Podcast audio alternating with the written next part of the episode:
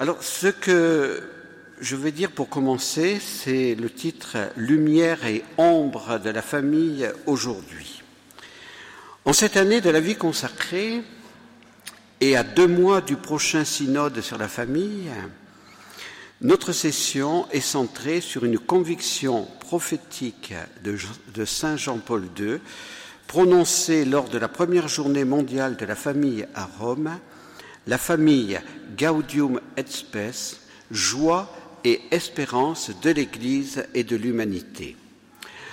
Le pape des jeunes et le pape des familles avaient donné en novembre 1981 une exhortation particulièrement importante dont nous allons nous servir en cette première partie de la session Familiaris Consortio. Depuis cette exhortation, nous assistons à une déconstruction galopante et angoissante du mariage et de la famille. Mais nous ne baissons pas les bras. L'action de Jean-Paul II a porté un fruit abondant en France. Les familles des générations Jean-Paul II et Benoît XVI se sont levées. La manif pour tous est née. Et aujourd'hui, elle naît et se développe en d'autres pays d'Europe et du monde. L'autre prophétie de Jean-Paul II est en train de se réaliser, nous en parlerons demain. Le troisième millénaire sera le millénaire des familles. N'ayons pas peur, mais soyons déterminés à aller à contre-courant. Nous ne devons pas baisser les bras, nous ne devons pas laisser les cultures de la mort, les dictateurs du relativisme et les nouveaux colons idéologiques aller jusqu'au bout de leur entreprise.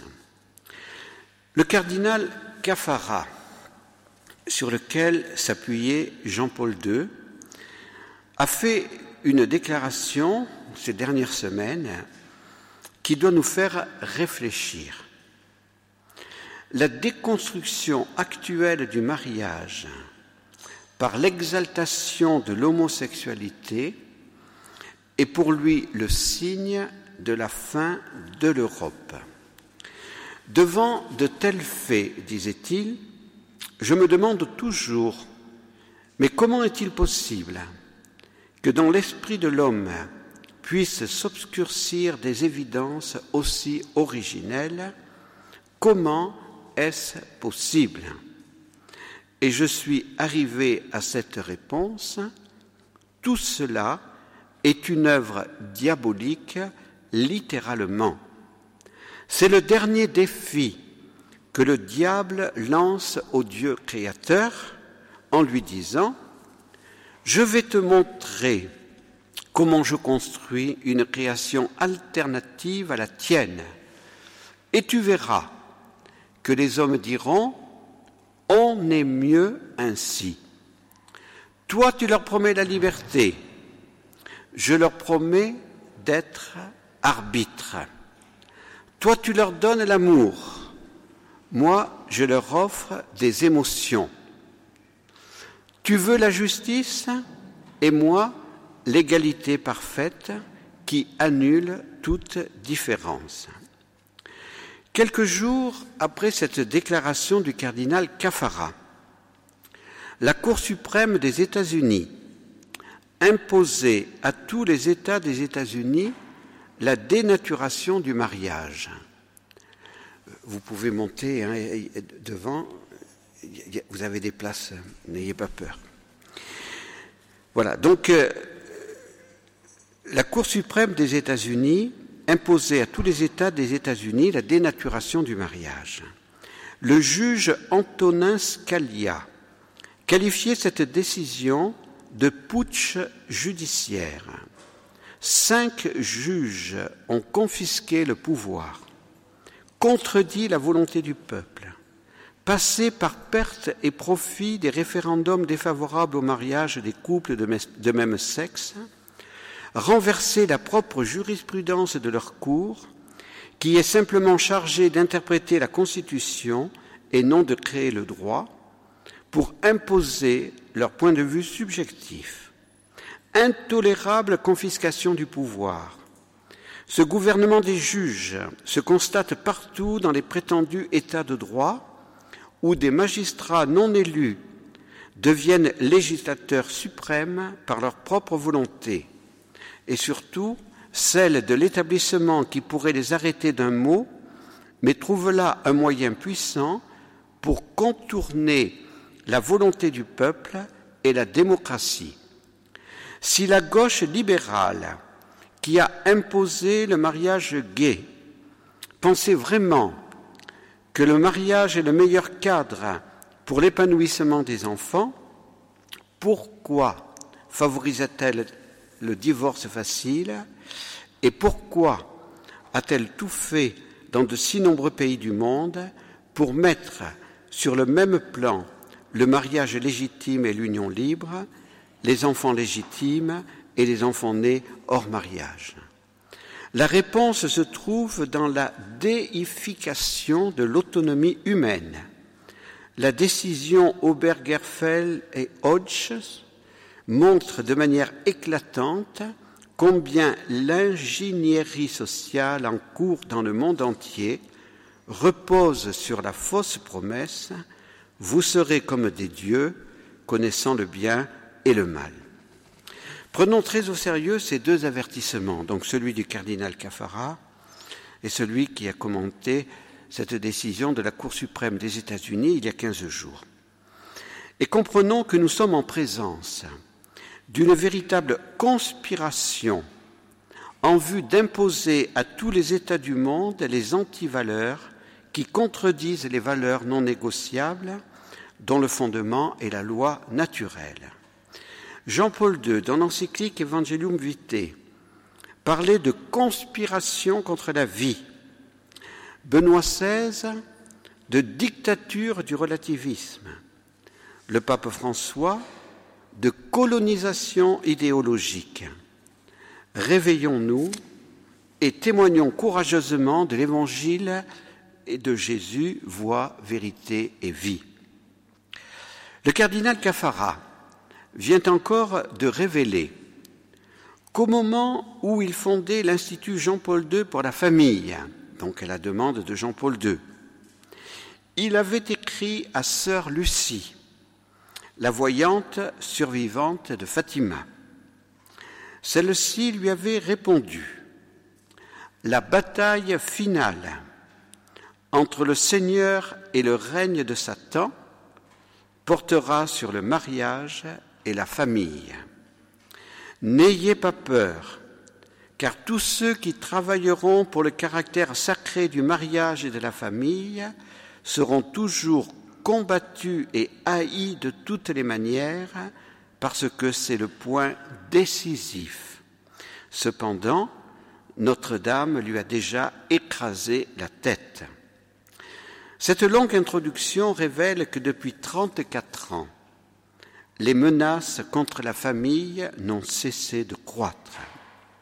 Jean-Paul II était très conscient de ces menaces. Nous gardons en nos mémoires cet Angélus de 1994, en l'année internationale de la famille, où ce saint pape disait qu'il devait souffrir, être agressé, parce que la famille est agressée. Il nous invitait à comprendre pourquoi le pape souffrait. Il a offert héroïquement ses souffrances pour la famille et je le répète, nous envoyons les fruits en France et en d'autres pays. Et demain, je vous citerai cet Angélus. Au numéro 4 de Familiaris Consortio, Jean-Paul II écrivait que l'on offre aux hommes et aux femmes d'aujourd'hui des visions et des propositions séduisantes qui compromettent plus ou moins la vérité et la dignité de la personne humaine. Cette offre, soulignait-il, est souvent soutenue par l'organisation puissante et partout diffuse des moyens de communication sociale qui mettent subtilement en péril la liberté et la capacité de juger en toute objectivité. Dans le numéro 5, il invitait à un discernement accompli grâce au sens de la foi. Le numéro 6 évoquait la situation dans laquelle se trouve la famille qui présente des aspects positifs et des aspects négatifs. Les aspects positifs sont le signe du salut du Christ à l'œuvre dans le monde. Les autres, les aspects négatifs, sont le signe du refus que l'homme oppose à l'amour de Dieu. La situation historique dans laquelle vit la famille se présente donc, écrivait Jean-Paul II, comme un mélange d'ombre et de lumière. Ce mélange montre que l'histoire n'est pas simplement un n'est pas simplement un progrès nécessaire vers le mieux, mais un avènement de la liberté et plus encore un combat entre libertés qui s'opposent, c'est-à-dire, selon l'expression bien connue de saint Augustin, un conflit entre deux amours, l'amour de Dieu poussé jusqu'au mépris de soi, l'amour de soi poussé jusqu'au mépris de Dieu. Il s'ensuit que seule l'éducation de l'amour enraciné dans la foi, peut conduire à acquérir la capacité d'interpréter les signes des temps qui sont l'expression historique de ce double amour. Le numéro 7 de Familiaris Consortio est particulièrement dramatique et actuel. Je cite En vivant dans un tel monde et sous l'influence provenant surtout des masses médias, les fidèles n'ont pas toujours su et ne savent pas toujours demeurer indemnes de l'obscurcissement des valeurs fondamentales, ni se situer comme conscience critique de cette culture familiale et comme sujet actif de la construction d'un authentique humanisme familial. Au nombre des signes les plus préoccupants de ce phénomène, les pères du synode ont souligné en particulier l'expansion du divorce et du recours à une nouvelle union de la part des fidèles eux-mêmes, l'acceptation du mariage purement civil en contradiction avec leur vocation de baptiser à s'épouser dans le Seigneur, la célébration du mariage sacrement sans foi vivante, mais pour d'autres motifs, le refus de normes morales qui éclairent et soutiennent l'exercice humain et chrétien de la sexualité dans le mariage. Au numéro 8, Jean-Paul II invitait l'Église à participer à la construction d'un nouvel humanisme qui ne détourne pas les hommes de Dieu, mais qui les y conduit de façon plus plénière. Il est donc nécessaire, disait-il, que tous reprennent conscience du primat des valeurs morales. Elles sont celles de la personne humaine comme telle. La compréhension du sens ultime de la vie et de ses valeurs fondamentales est le grand défi qui s'impose aujourd'hui en vue du renouvellement de la société. Seul le sentiment du primat de ces valeurs permet d'utiliser les immenses possibilités mises par la science dans les mains de l'homme de manière à promouvoir vraiment la personne humaine dans sa vérité tout entière, dans sa liberté et dans sa dignité. La science est appelée à s'unir à la sagesse. C'est l'alliance avec la divine sagesse qui doit être fortement scellée à nouveau dans la culture contemporaine. Chaque homme est rendu participant de cette sagesse par le geste créateur de Dieu lui-même. Et c'est seulement dans la fidélité à cette alliance que les familles d'aujourd'hui seront en mesure d'exercer une influence positive sur la construction d'un monde plus juste et plus fraternel. Dans le numéro 9, Jean-Paul II remontait aux causes de la crise de la famille. À l'injustice qui vient du péché, écrivait-il. Celui-ci ayant pénétré profondément les structures du monde d'aujourd'hui, et qui empêche souvent la famille de se réaliser vraiment elle-même et d'exercer ses droits fondamentaux, nous devons tous nous opposer par une conversion de l'esprit et du cœur qui implique de suivre le Christ crucifié en renonçant à son propre égoïsme. Une telle conversion ne peut pas ne pas avoir une influence bénéfique et rénovatrice, même sur les structures de la société. Le grand pape de Veritatis Splendor rappelait déjà dans l'introduction de Familiaris Consortio que l'on ne devait pas confondre loi de gradualité et gradualité de la loi. Il faut une conversion continuelle, permanente, qui, tout en exigeant de se détacher intérieurement de tout mal et d'adhérer au bien dans sa plénitude, se traduit concrètement en une démarche conduisant toujours plus loin. Ainsi se développe un processus dynamique qui va peu à peu de l'avant grâce à l'intégration progressive des dons de Dieu et des exigences de son amour définitif et absolu dans toute la vie personnelle et sociale de l'homme.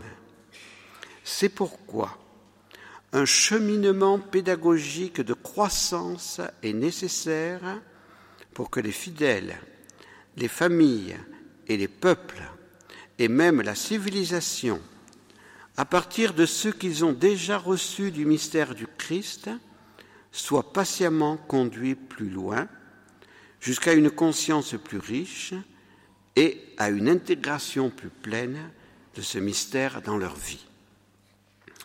En clair, Jean-Paul II veut nous dire ceci. Le mal ne peut pas être appelé bien. L'Église, et nous le redirons demain, doit faire front à la grave menace que font peser sur les familles les enfants et les jeunes, les idéologues du gender. Soyons davantage conscients de cette grave menace. Le numéro 10 de Familiaris Consortio révèle la grande ouverture d'esprit de Jean-Paul II, qui, avec la tradition de l'Église, était disposé à accueillir, à partir des cultures des peuples, tout ce qui est susceptible de mieux exprimer les inépuisables richesses du Christ. Par cette inculturation, écrivait-il, on se dirige vers la reconstitution plénière de l'alliance avec la sagesse de Dieu, qui est le Christ lui-même. L'Église s'enrichira aussi de toutes les cultures qui, bien que manquant, de technologie, sont riches de sagesse humaine et vivifiés par de grandes valeurs morales.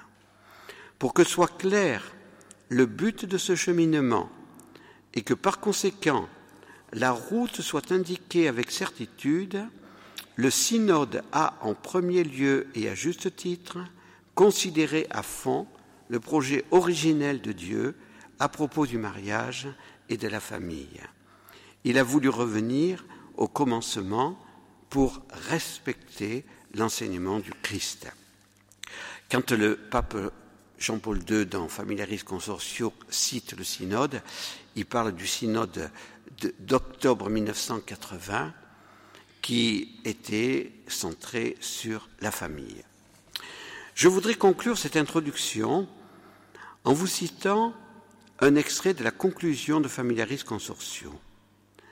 Jean-Paul II, après nous avoir parlé dans la première partie des lumières et ombres de la famille aujourd'hui, concluait ainsi. Je me sens poussé à demander un effort particulier aux fils de l'Église. Dans la foi, ils ont une pleine connaissance du merveilleux dessein de Dieu. Ils ont donc une raison de plus de prendre à cœur la réalité de la famille dans ce temps d'épreuve et de grâce qui est le nôtre. Ils doivent aimer la famille de façon particulière. C'est là une consigne concrète et exigeante. Aimer la famille signifie savoir en estimer les valeurs et les possibilités en cherchant toujours à les promouvoir.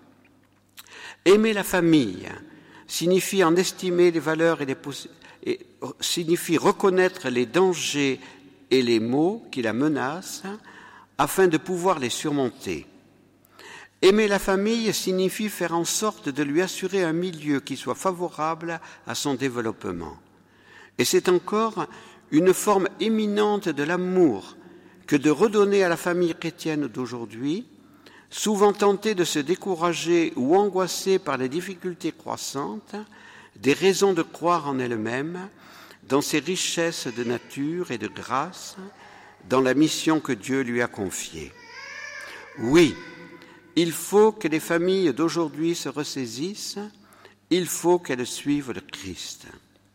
Les chrétiens ont en outre le devoir d'annoncer avec joie et conviction la bonne nouvelle sur la famille, laquelle a absolument besoin d'écouter encore et sans cesse et de comprendre toujours plus profondément les paroles authentiques qui lui révèlent son identité, ses ressources intérieures, l'importance de sa mission dans la cité des hommes et dans celle de Dieu.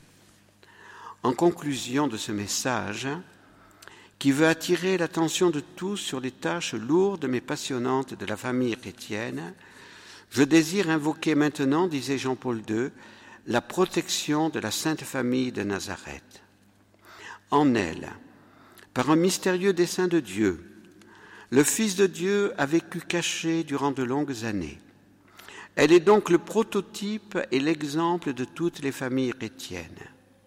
Regardons cette famille, unique au monde, elle qui a vécu de façon anonyme et silencieuse dans un petit bourg de Palestine, elle qui a été éprouvée par la pauvreté, par la persécution, par l'exil, elle qui a glorifié Dieu d'une manière incomparablement élevée et pure, elle ne manquera pas d'assister les familles chrétiennes et même toutes les familles du monde dans la fidélité à leurs devoirs quotidiens, dans la façon de supporter les inquiétudes et les tribulations de la vie, dans l'ouverture généreuse aux besoins des autres, dans l'accomplissement joyeux du plan de Dieu sur elle. Que Saint Joseph, homme juste, travailleur infatigable, gardien absolument intègre de ceux qui lui avaient été confiés, garde ses familles, les protège, les éclaire toujours. Que la Vierge Marie, qui est mère de l'Église, soit également la mère de l'Église domestique. Elle qui fut la mère douloureuse au pied de la croix, qu'elle soit là pour alléger les souffrances et essuyer les larmes de ceux qui sont affligés par les difficultés de leur famille. Et que le Christ, Seigneur, roi de l'univers, roi des familles, soit présent comme à Cana dans tout foyer chrétien pour lui communiquer joie, sérénité, force. Puisse cette session nous donner de comprendre en profondeur le grand combat contre la famille, l'amour et la vie. Ce combat nous dépasse. Il est le combat de la femme contre le dragon, dont parle Saint Jean dans le chapitre 12 de l'Apocalypse. Ce combat n'est pas perdu d'avance mais nous devons prier et agir. N'ayons pas peur.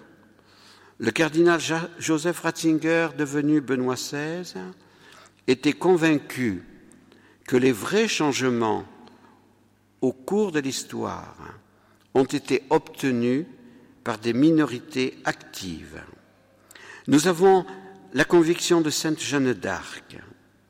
C'est Dieu qui nous donnera la victoire et il nous la donnera par le cœur immaculé de Marie, parce que la cause de la famille est la cause de Dieu. C'est Dieu qui a institué le mariage et la famille. Il ne laissera pas l'enfer aller jusqu'au bout de la, de la dénaturation et de la déconstruction du mariage et de la famille. Par l'Église, la famille sera sauvée, ainsi que l'humanité, famille des nations.